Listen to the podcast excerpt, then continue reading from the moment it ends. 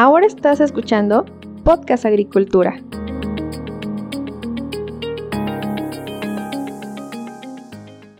Hola, ¿qué tal? Me da mucho gusto saludarlos nuevamente. Yo soy Olmo Axayacat y el día de hoy en este episodio del podcast vamos a hablar sobre sensores para la agricultura.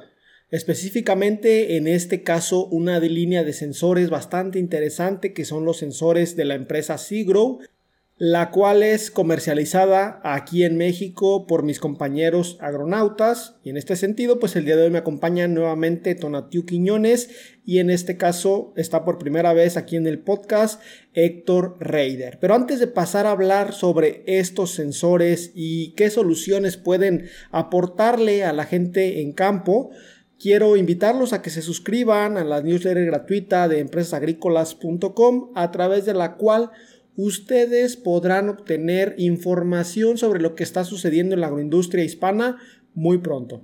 Lo único que tienes que hacer es ir a empresasagrícolas.com y ahí encontrarás un formulario para suscribirte de manera gratuita a este boletín que se estará comenzando a enviar muy pronto. Y bueno, antes de pasar a la entrevista que hice a Tonatiu y a Héctor, para mí es muy importante mencionar el hecho de que el uso de sensores en la agricultura debe empezar a masificarse pronto para de esta manera que la producción agrícola sea más eficiente. Al final de cuentas entendemos que todavía en muchísimas regiones agrícolas realizamos nuestras aplicaciones o nuestras fertilizaciones o el manejo en general del cultivo al sentimiento. Y puede ser un poco extraño mencionarlo de esta manera, pero hay que entender que sí, en muchísimas zonas hay, hay agricultores, hay profesionistas agrícolas que debido a su experiencia pueden hacer estos manejos con pues un cierto éxito. Sin embargo, pues lo que estamos buscando es obtener datos en los cuales basarnos y ya que no sea solamente dependiente de la experiencia. Ojo, si alguien no tiene experiencia y hace un manejo al sentimiento, seguramente las probabilidades de que le vaya mal en esa temporada son elevadas. Pero pues esta sería la razón por la cual necesitamos incluir sensores en la agricultura lo más pronto posible para ya no estar dependiendo de lo que creemos, lo que sentimos o lo que hemos experimentado, sino realmente tener los datos en la mano sobre lo que está sucediendo en ese momento en el cultivo y en base a esos datos tomar decisiones. Una vez dicho este preámbulo, ahora sí pasemos a la entrevista.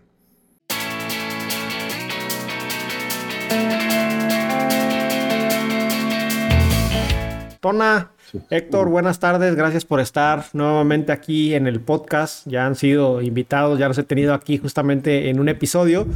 Y bueno, el día de hoy va a ser un tema completamente distinto. Vamos a hablar específicamente sobre sensores en la agricultura. Pero antes que nada, pues para quien no los haya escuchado en el episodio anterior, pónganlos en contexto. Denme sus dos minutos de cada quien.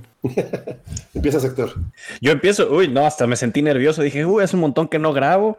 Este, hemos estado usando puros episodios pregrabados, pero pues bueno, yo soy Héctor Raider. Eh, para los que escuchen Agronauta, pues ya me conocerán como el único que se la vive haciendo, diciendo todos los chistes malos. Si no, pues soy uno de los locutores, efectivamente, este, soy uno de los locutores de, Agronauta y me dedico en el tiempo libre que no, mientras no grabar este, el podcast, a temas de agricultura de precisión y recientemente también al apoyo a los agricultores pequeños en zonas pues, más difíciles, ¿no? Ok, gracias. En Estados Unidos. Dale, Tona. En Estados Unidos. Ah. Sí, Estados Unidos. Los pequeños en Estados Unidos son como los grandes de México, ¿no? No, pues son las minorías.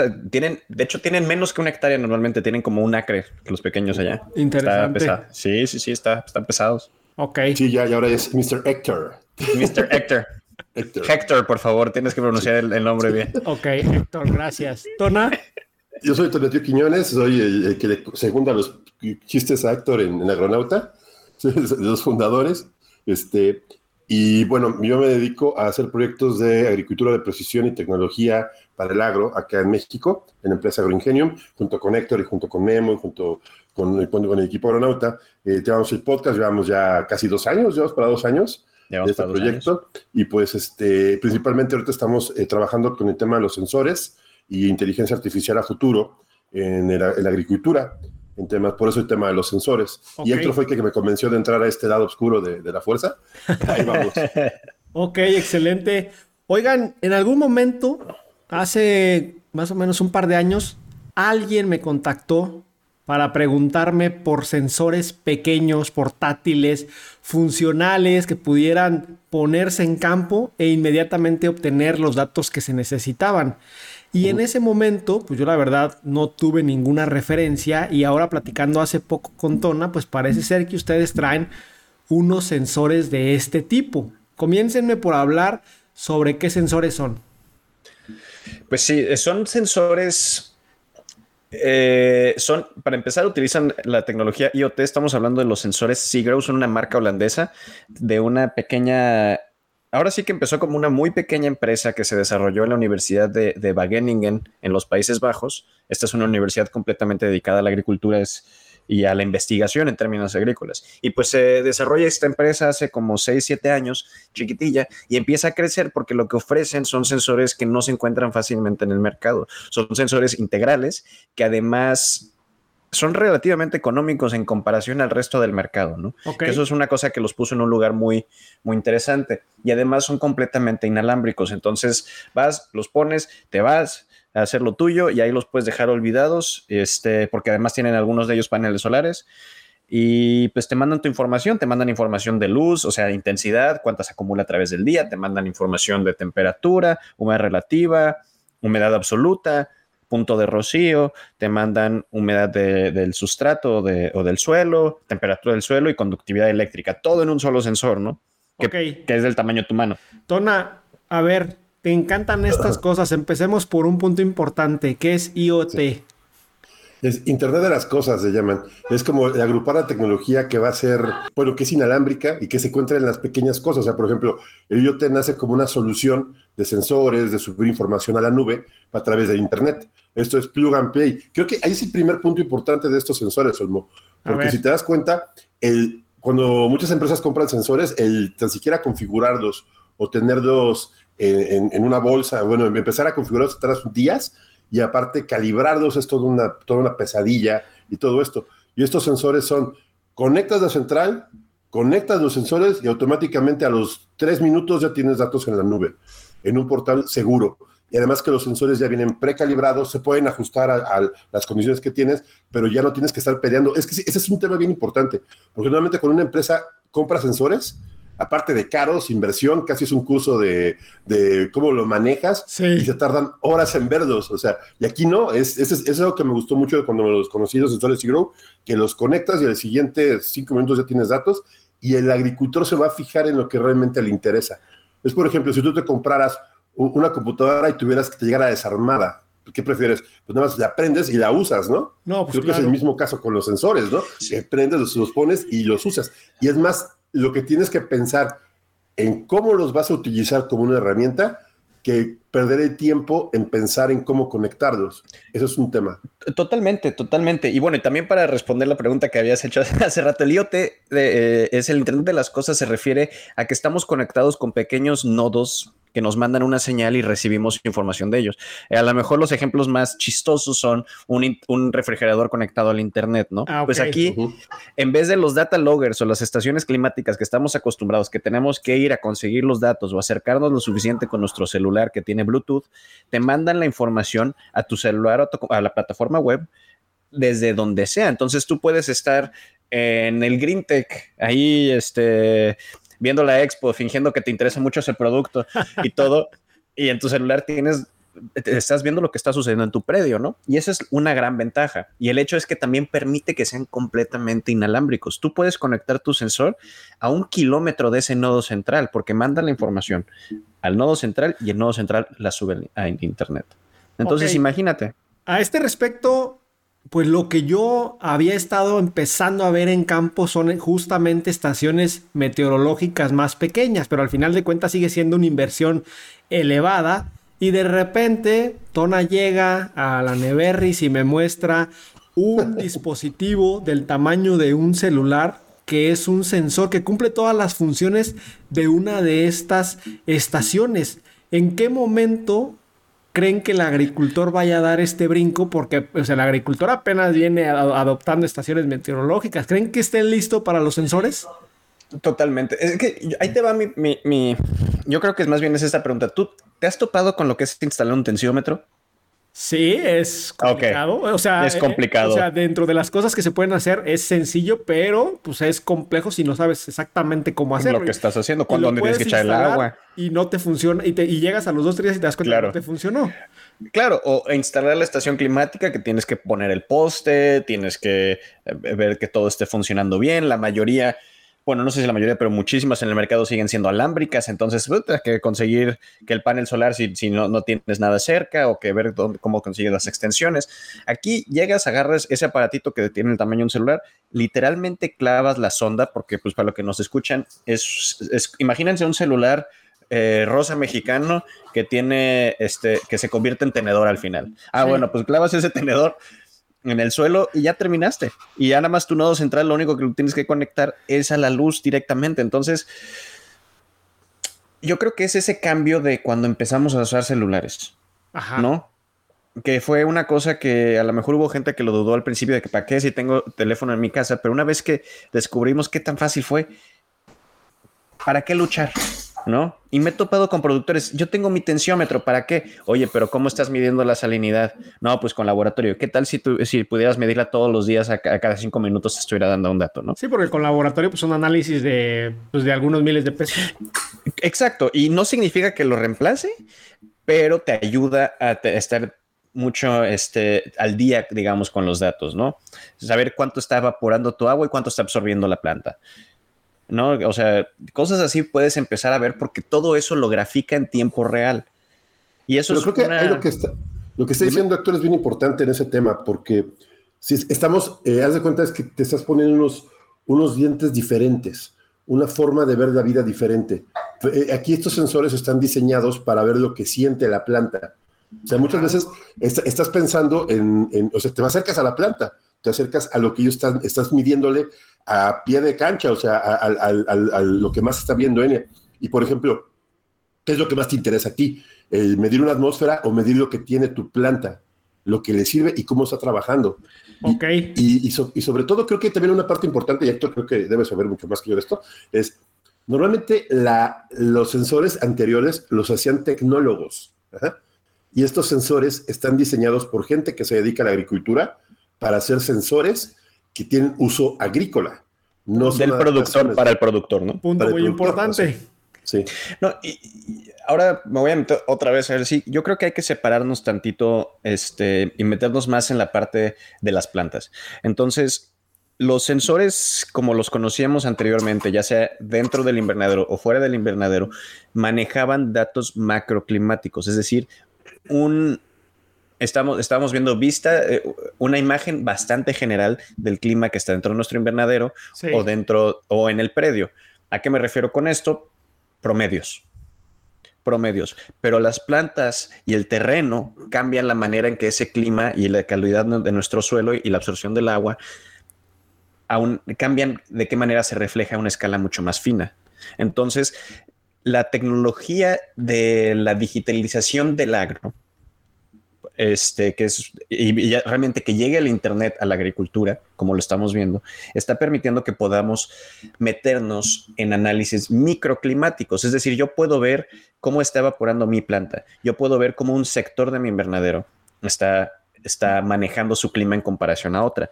Entonces, y estos son datos generales de la utilización de sensores de este estilo, son en, promedio 25 veces más exactos que una estación climática o que una, este, o una caja climática al momento de hablar a clima a nivel de planta. Ok, ok, me encanta esto que traen entre manos y lo que están explicando, pero estamos aquí para responder algunas preguntas difíciles. Y la primera de ellas es, Mencionaron el tema de Internet. En México todavía muchas regiones agrícolas están fuera del alcance de la conectividad a Internet. ¿Qué pasa eh, con estos sensores? ¿Se pueden utilizar o no? Sí. Eh, hay dos maneras, bueno, hay tres maneras de utilizarlos. Entonces, normalmente los sensores vienen con una tarjeta SIM. Entonces, si tú no tienes celular, no tienes internet en tu predio, ya vienen con su tarjeta SIM. A ver, ahí hay, un paréntesis. O sea, si no hay internet, por lo menos, a lo mejor telefonía celular sí puede haber. Exacto. Ese es el primero. 3G, 4G, hasta 2G funciona. Entonces, de entrada, esas y ya vienen precargadas y el productor no tiene que encargarse de contratar ese servicio de Internet. Ya viene con los sensores. Siguiente. Este, en caso de que no haya servicio de celular, pero el productor tenga en su oficina Wi-Fi, porque si es que tiene oficina, obviamente, para en, ese predio, pues entonces hay una, un nodo central especial que se conecta directamente al, Internet por con cable. Entonces, esa es la segunda opción. Y tercera, ese mismo nodo central, en caso que estemos hablando de lugares donde ni nada de nada de eso hay, se pueden sacar los datos al estilo de un data logger eh, con un USB. Ok, conecto mi, o sea, en el, en el caso más difícil, agarro mi sensor, lo conecto a un cable USB a mi compu y extraigo los datos. Exacto. Y eso, pues ahí se tendría que, ahí en ese tipo de casos sí tiene que haber un entrenamiento especial para ver cómo sacar los datos de manera segura y todo, porque no están llegando a la nube. Entonces, ahí es una cosa de ir cada cierto tiempo a tomarlo y son casos muy específicos donde se diseña el sistema especial para ese tipo de productor. Ok. Segunda pregunta difícil. El sensor que ustedes me mostraron literal es del tamaño de un celular. De uno de los celulares que caben actualmente en el bolsillo. Si yo voy a poner, o bueno, más bien si un agricultor va a comprar estos sensores y va a ponerlos en campo, seguramente a la semana van a desaparecer. Muy probable. Eso es un problema. Sí, ahí, ahí tenemos varias soluciones, pero principalmente la primera es si alguien te roba ese, ese, sensor, no le va a servir para nada, porque esos sensores solamente se conectan a, esas, a ese nodo y automáticamente tienen un número de control. O sea, no, a nadie le va a servir. Y además, bueno, podemos poner un sistema de rastreo, que bueno, eso es un extra que le estamos metiendo, el uso de AirTags. Pero principalmente es eso, o sea, los sensores son para su uso. Y, y, yo creo que aquí también algo que, que hemos, bueno, yo, yo considero es que esa es una herramienta para el agricultor no es para el cultivo. El agricultor la tiene que estar ocupando para su uso. Por lo cual es como si tú trajeras tu caja de herramientas. O sea, no vas a dejar tu caja de herramientas aventada, ¿no? Tienes que cuidar tus sensores, ¿no? Y eso te da una, ventaja fuerte sobre el cultivo. O sea, la idea sería yo poner este sensor en el suelo cuando quiera medir y cuando no quitarlo.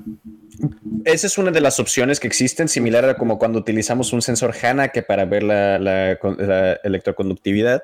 Eh, normalmente depende del tipo de uso que se le dé y para eso pues se, trabaja junto con el productor, se puede dejar unas cuantas horas, un día completo, una semana, etcétera. Ahora sí, en la parte de la noche, eh, si, si queremos dejar los sensores a través de la noche, pues a final de cuentas son igual de vulnerables que la bomba. ¿no? Que se las están robando completas. Y si se, pueden robar una bomba completa y se roban todo el sistema de riego, pues ahora sí que los sensores también son vulnerables. Ok. Eh, pero lo bueno es que es una tecnología que está, digamos, tú, Olmo, consigues esos sensores, solo tú, Olmo, los puedes utilizar. Nadie más. Porque se hace una cuenta específica para ti con uno de control que solo funciona contigo. Entonces, no es como que vas a encontrar de repente nada. Y en el momento que, que dejan de mandar señal, te mandan una notificación. Sí, Adelante, Tona. Sí, y creo que eso es un tema, tema importante. Y también creo que es, importante decir que ese sensor que tú viste, este, aparte de, todo, lo, todo lo que llega a medir, o sea, un sensor de estos tamaños, imagínate, para empezar... Para allá íbamos, justamente, para allá íbamos. A ver, coméntenme este sensor que mide y si nada más hay un tipo de sensor o hay varios. No, son varios sensores y varias innovaciones. Eso para esta empresa que siguen innovando. Ese sensor que tú viste mide humedad en suelo, temperatura del suelo, conductividad del suelo. Mide par, que es la actividad, eh, la radiación fotosintéticamente activa de la planta, o sea, lo que le sirve a la planta para hacer fotosíntesis. De la luz. Mide, sí, la, energía que realmente la planta ocupa para hacer fotosíntesis. Este, y un sensor de esos es muy caro, y este ya lo trae integrado, te mide temperatura atmosférica, humedad atmosférica, y te puede dar los, las, las variables secundarias, ¿no? que sería el BPD, el punto de rocío, que esas, esas las puedes tener ya dentro del mismo, del mismo sistema para que tú lo estés este, monitoreando. Este sensor. Y, te emite el DLI también, ¿no? Que es la acumulación de luz a través del día. sí, este, este es el sensor eh, Soil Mini. Soil Mini. También este, el, el, Air Pro, a veces me gustan mucho porque son, son sensores atmosféricos, pero tienen ciertas innovaciones bien interesantes porque un sensor Air según eh, Héctor no me dejará mentir, este sensor está diseñado para medir una, una cantidad de aire tiene, aparte de ser inalámbrico, aparte de tiene un motor abajo, un, ventilador, que hace que el aire gire y hace una, medición de aire constante. Velocidad de aire. Eh, no, eso, eso es, de hecho, es una innovación que viene en camino, pero la razón por la que se ventila el sensor es que esto le pasa a las estaciones climáticas y esto le pasa a las cajas climáticas, es que cuando empieza a calentar el día, empieza a haber desviaciones en los datos de temperatura y de humedad que te mide. ¿Por qué? Porque se calienta el equipo, por ende se calienta el sensor. Al momento que te aumentas la ventilación, estás bajando la temperatura de tu equipo. Entonces tú puedes tener datos más reales que si no estuviera ese ventilador. O sea, esa cosita viene hasta con ventilación. Sí, sí, sí, viene con ventilación y viene con dos paneles solares en diferentes zonas. Viene un panel solar interno que se, que se conoce como micropaneles solares que toman radiación de eh, iluminación de todo. Si tú le pones la luz del celular, está tomando de eso. Y también viene con un panel solar exterior. Entonces nunca tienes que cargarlo, no nada, nada de nada. Algo que comentaron, no se tiene que calibrar antes de usar. ¿Cómo es esto si todos los sensores que estamos, utilizados que estamos acostumbrados a utilizar en la agricultura hay que estar calibre y calibre? Ok, este, si eso es... Eh, ahí nos metemos en temas de modelaje. sí, claro. Este, ok, aquí el tema es que hay ciertas fórmulas matemáticas. Viene con un, el sensor de suelo, la sonda de suelo, que es este tridente, este tenedor con el que viene, que es dos sensores de los de los de Ciro vienen con ese tridente que es el Soil Mini y el Soil Pro. Sí, aquí, aquí nada más hacer el paréntesis para que las personas que nos están escuchando, el sensor es del tamaño de un celular, pero imaginen que este celular tiene los tres piquitos como si fuera un tenedor y esos son los que se clavan en el suelo, ¿va? Exacto. Eso se conoce como una sonda T. Son las sondas eh, dentro de... Son digamos, dentro de la punta de la lanza es parte de una gama de sondas que son de las más avanzadas actualmente. Ahora, esa sonda lo que hace es que automáticamente te mide la conductividad eléctrica volumétrica, es decir, en un volumen. ¿Sí?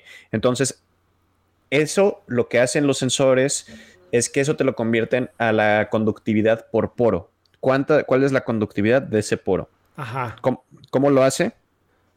Me voy a meter un poco en temas más densos, pero lo que hace para que no lo tengas que calibrar es que la combinación de agua con suelo tiene, va a tener una cierta cantidad de sales y esas sales se forman a través de su combinación con metales, conducen la electricidad, por eso electroconductividad. Entonces, dispara entre esos tres pinchitos electrones.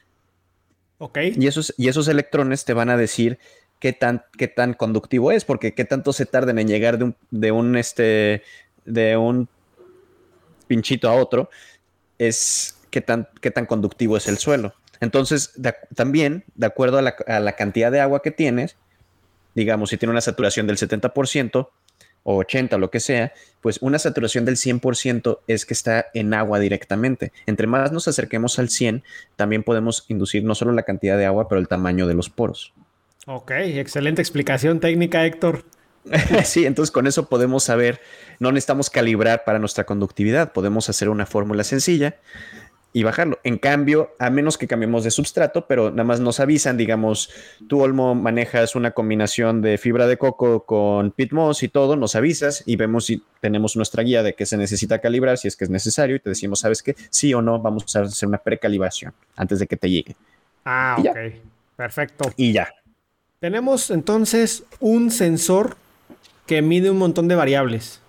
En términos de costos, y si quieren manejar porcentajes en comparación con las estaciones meteorológicas actuales, ¿de cuánto estamos hablando? Porque pues al final... No, creo, que, podemos ser... Creo que podemos ser bastante agresivos con ese tema. y yo creo que sí podemos decir números.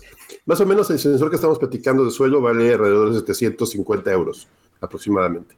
El sensor de, clima, sí, Más o menos. el, el sensor de, suelo de aire vale 650 euros. Ese es el Pro que te mide CO2 también. Ok, sí, 13 mil pesos. Sí. Y, el más sencillo. El más sencillo. Y por ahí andan los rangos de los precios de los sensores. No, el, más sencillo es todavía más barato, ¿no, Tona? Sí, más barato. Llegas hasta, 500, 500 eh, euros más o menos. pero todos, pesos. por ejemplo, si compras uno o compras 100, todos te vienen con la, la base incluida. Y solamente lo que vas a pagar es el internet eh, de caso dado que requieras eh, la renta de internet, ya te viene en paquetito cerrado con la base ya puesta, la conectas a la luz, pones tus sensores a cargar en una base inalámbrica, los que son de suelo, los otros que son de aire no, porque ya vienen con su panel solar y los colocas así y, y fin, se acabó y empiezas, empiezas a trabajar. Bueno, eso y hay más cosas ahí que perdón que me meta ahí, Tona. Este, de hecho, el, más, el, más, barato, bueno, ahorita nos pasamos a las más cosas más acá que tiene esta compañía, pero el más barato, de hecho, no está más cerca de los 7 mil pesos que de los 10 mil. Este, y ese también viene integral, que te mide tres variables, bueno, cuatro. Te mide iluminación, humedad relativa y temperatura y todo, humedad absoluta y todo lo que puedas imaginarte de, de aire. Ok. Uno de par solamente uno de par de Apogee te está saliendo en dos mil dólares aproximadamente. 40 mil pesos. Exactamente. Entonces estamos viendo que son los sensores de iluminación más baratos del mercado. y eso solamente, y eso es además de que te están midiendo temperatura, te están midiendo humedad, te están midiendo punto de rocío, te están midiendo BPD. Entonces, estamos hablando que de entrada ya le estamos sacando muchísimo más que, que cualquier otro sensor que te mida la iluminación.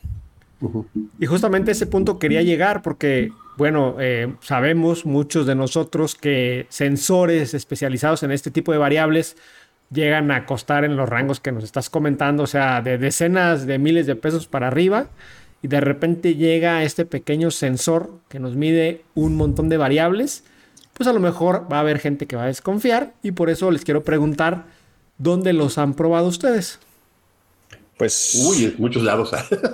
Pues, ahora sí que, mira, hay, los dos clientes más importantes de la compañía son Singenta y una compañía que se llama SGL. Bueno, y hay otros clientes muy importantes que ahorita nos meteremos en ellos, pero SGL es una compañía sumamente interesante porque su nombre es Stadium Grass Lighting. Ellos se encargan de cuidar los pastos de los estadios de primera división de fútbol de todo el mundo, incluyendo la Azteca, Manchester United, el de Barcelona, el del Real Madrid, ustedes escojan su, su equipo favorito. E-, esa empresa los cuida, esa empresa utiliza esos sensores.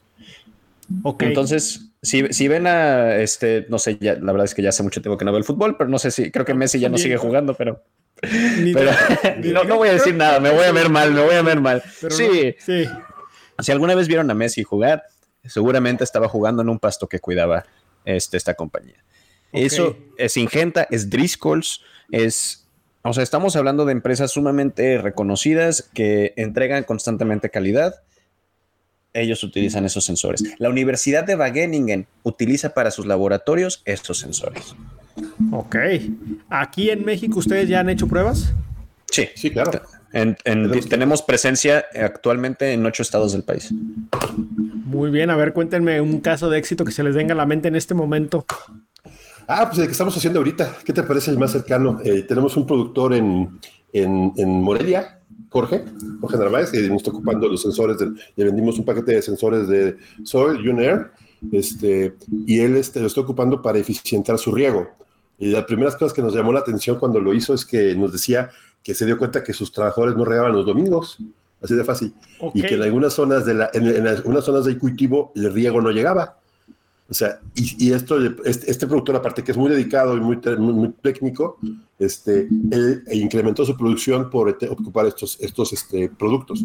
Otro, otro que tenemos ahorita, que es un cliente que no podemos decir el nombre porque tenemos ciertos, ciertas limitaciones, pero este, este, es, un, es, un, es un, un, invernadero muy grande en el cual están viendo la aplicación de los sensores para eficientar su riego. Esto es saber cuál es el punto exacto que deben de regar en cada parte del invernadero Imagínate, Olmo, que estamos hablando de que le pueden bajar un 30% a la cantidad de agua que están utilizando, en teoría.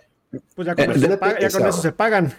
Exactamente. de hecho, en promedio, la utilización, la buena utilización de este tipo de sensores te aumenta la productividad en 10% y te baja el uso de recursos en 30%.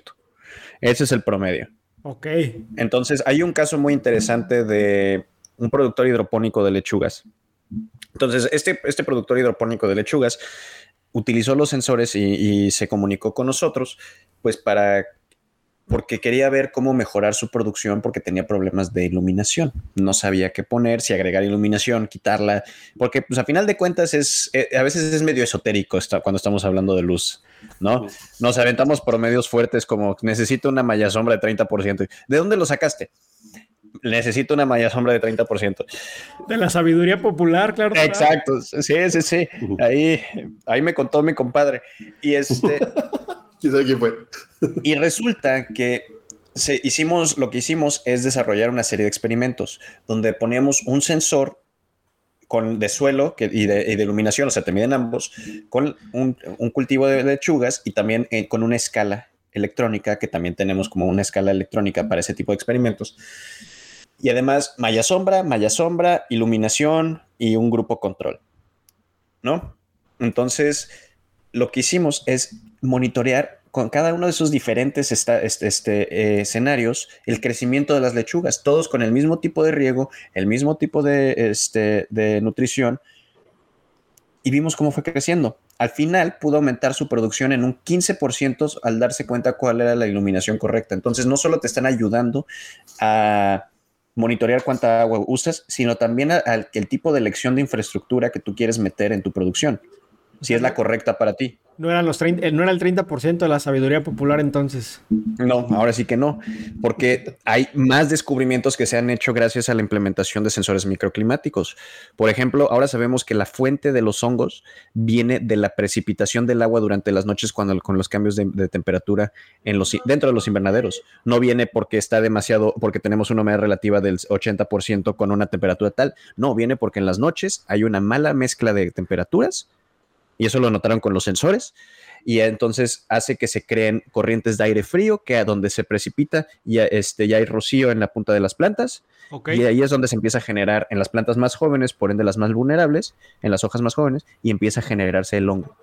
Pero es algo extremadamente específico que solo se pudieron dar cuenta gracias a los sensores. Eh, en parte de se utilizan, son, son muy utilizados, por ejemplo, con una filosofía que se llama Plant Empowerment o el empoderamiento de las plantas, que es donde viene todo eso, que es un libro y se lo recomiendo también muchísimo. Ya ahí el, la promoción a, nuestra filosofía, pero se lo recomiendo muchísimo. Excelente, excelente.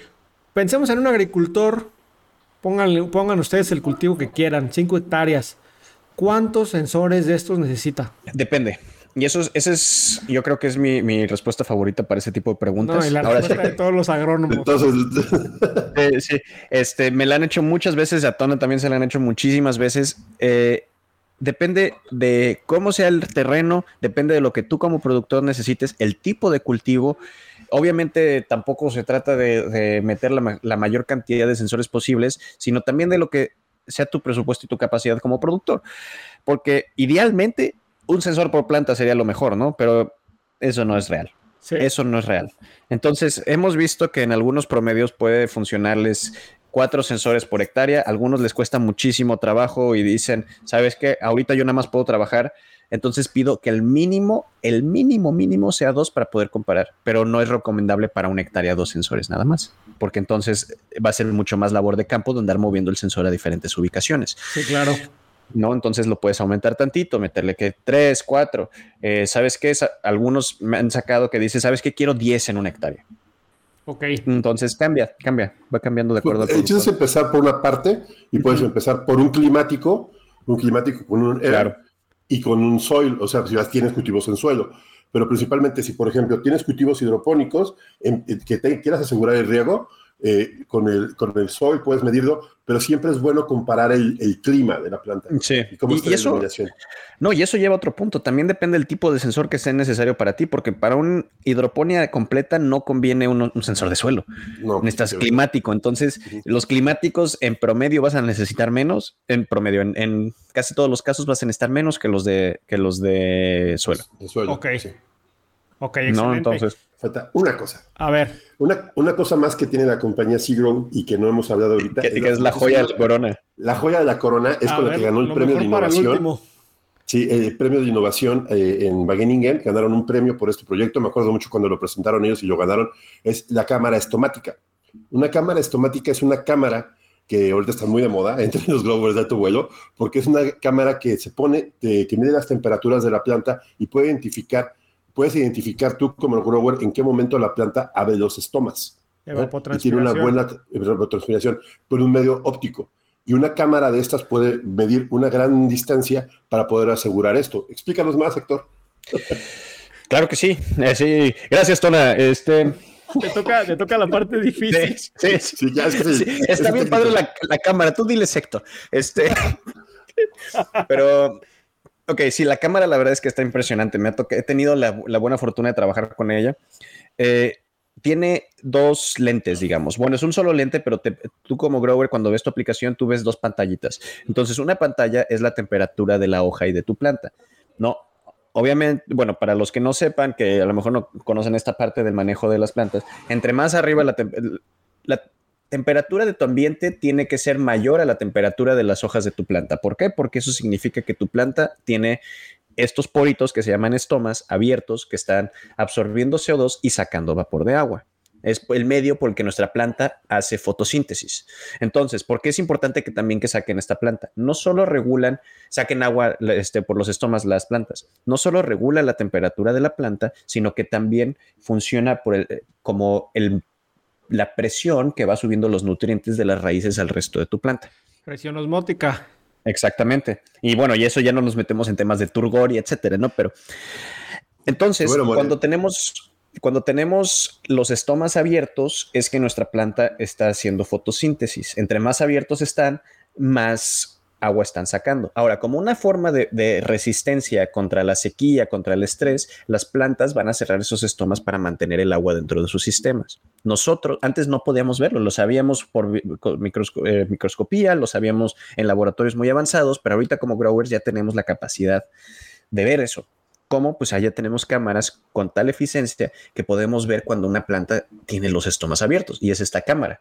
Entonces, no solo nos dice si nuestra temperatura de la planta está en un ambiente sano, digamos, para la planta, sino que también nos dice con algo que se llama la conductancia estomática, si nuestros estomas están abiertos o cerrados. Ok, ¿esta cámara también tiene el tamaño de un celular? No, es un poco más grande y requiere más instalación. Tristemente, esta sí es estática, se queda en un solo lugar, pero ahora sí que ver activamente tu planta reaccionar cuando, o sea, tú puedes ver en una cuestión, en cuestión de minutos, si tu planta está reaccionando bien a la cantidad de agua o de nutrientes que le diste. Y eso a mí me, me voló la cabeza, ya sabes. Yo estaba viendo como, órale, qué padre. O sea, sí. Primero empecé a verla como. Primero me reí mucho porque pensé que estaba en la película de Depredador, ¿no? Viendo los colores. este. y después me pareció muy interesante porque podía ver si una planta estaba sana o no. Eh, un poco más rápido, ¿no? Horas en vez de días. Fuiste testigo de la magia vegetal en primera persona. Exacto. No, y después fui testigo de la reacción de la planta al riego. Y eso fue de inmediato, eso fue una cuestión de minutos. Normalmente nos tardamos, pues si una planta está mal regada y, el turgo, la, falta de, agua hace que las hojas se caigan un poquito, lo notamos en una cuestión de horas, de repente nos damos una vuelta y, ah, ya está feliz mi planta, ¿no? Ok, aquí fue una cuestión de minutos solo. Y después también con los nutrientes, oye, este esta combinación de nutrientes no le gustó a la planta, está, cerró un poco los estomas. Esa cosa está impresionante. Y, eso, y, es impresionante el hecho que, eh, como tecnológicamente hablando, hemos llegado a ese punto, ¿no? Y yo creo que es el principio de una gama de tecnología que nos va a dar un control impresionante y que actualmente pues ganó premios para una los invernaderos autónomos y también en Holanda la llamaron como uno de eh, como el santo grial de la agricultura de, este, protegida y de precisión. Wow. Ok, mis estimados amigos, ¿dónde los contactan? Tona. Pues tenemos varias opciones. Pueden encontrarnos con la página de Zero también, zero.com, o aquí en México con nuestra página que es proi.mx. Nosotros somos Agroingenium, este, y con Héctor, ya saben que cualquier cosa, el correo es contacto arroba proi.mx. Aquí estamos para, trabajar y, y lo más padre de todo es que nos podemos poner de acuerdo para hacer una prueba. Tenemos los sensores disponibles por si alguien nos quiere utilizar y esto pues, es muy divertido, ¿no? Para que los vean. Me imagino que sí, me imagino que sí. Oigan, este tipo de temas altamente tecnológicos los tratan ustedes en su podcast Agronauta. A ver, échenme su comercial, que es la Galaxia Agronauta. El comercial es, pues, si quieren escuchar un podcast donde efectivamente hablamos de temas muy tecnológicos. Ahora, bajo la definición de la tecnología es cualquier método o cosa que hayamos inventado como humanos. Ese es el podcast y también es el mismo podcast para escuchar un montón de personas perder el punto de lo que estaban hablando y desviarse. Entonces, sobre todo esto. sobre todo yo. Déficit atención en podcast se llama. Sí, sí. Entonces, ahí nos pueden encontrar también como Agronauta y en Instagram como Agronauta MX y en LinkedIn. y lo que te referías con la Galaxia Agronauta, trabajamos cuatro temas principalmente. Bueno, eh, trabajamos tecnología, agricultura y sustentabilidad. Y en los cuatro temas que trabajamos es y agronegocios. Sí, agronegocios. No, trabajamos eh, técnicas agrícolas muy generales, que es tema de Memo, este, eh, agro, agro 4.0, todo lo que es la tecnología agro 4.0, trabajamos agronegocios y biotecnología. Esos son los cuatro pilares de Agronauta. Excelente, pues ya escucharon, eh, amigos de Podcast Agricultura, los invito a que escuchen el podcast Agronauta, aquí de mis amigos Tona, Héctor, también de Paula, de Gabo y me falta... Memo. Y Memo. Excelente. Pues muchísimas gracias por estar aquí platicándome sobre los sensores tan interesantes que traen ahora. Y, yo creo que aquí, mira, eh, eh, en serio, eh, Héctor tiene mucha experiencia en el tema y hemos, y bueno, hemos sufrido unas, unas, cosas de, ver cómo la tecnología de uso de sensores es más, más bonita y más compleja de lo que estamos pensando. O sea, esto es abrir a los ojos y son, son problemas bien bonitos de, de, cómo se maneja la agricultura, cosa que, bueno, el manejo de la planta. Y creo que tenemos que pensar, yo les recomiendo lo que decía Héctor, que eh, revisen el tema de Plan de Empowerment, es muy divertido y es la siguiente visión de, lo que es la agricultura. Eh, es el equivalente a estar de noche manejando y darte cuenta que traías los lentes de sol puestos y por eso no veías bien. ahora se te clarifica todo el panorama. Exacto, exacto. Sí, sí, sí. No, pero bueno, muchísimas gracias. Como siempre, súper divertido este, estar aquí contigo en el podcast, platicar fuera del podcast también. Y te necesitamos que participes en nuestro podcast, a ver si no te desesperas. Pues el Tona me dijo, pero no me llamó, no me hizo la llamada final. Así es el Tona, así es el Tona, no cumple. Entonces también Héctor se pone muy, viva. Sigo esperando la carta formal con el sello de cera donde me invitan a su podcast. No, y además la firmamos con sangre. Espera tantito que llegue. Por eso ese es el problema. Todavía no, no, han llegado las navajas.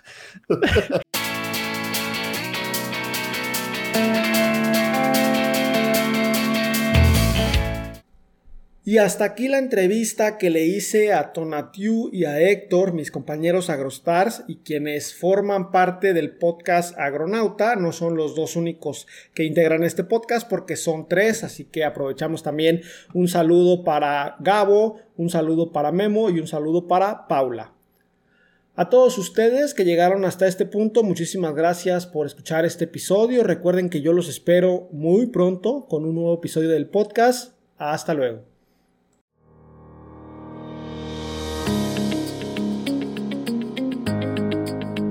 Hemos llegado al final de este episodio. Muchas gracias por escuchar Podcast Agricultura.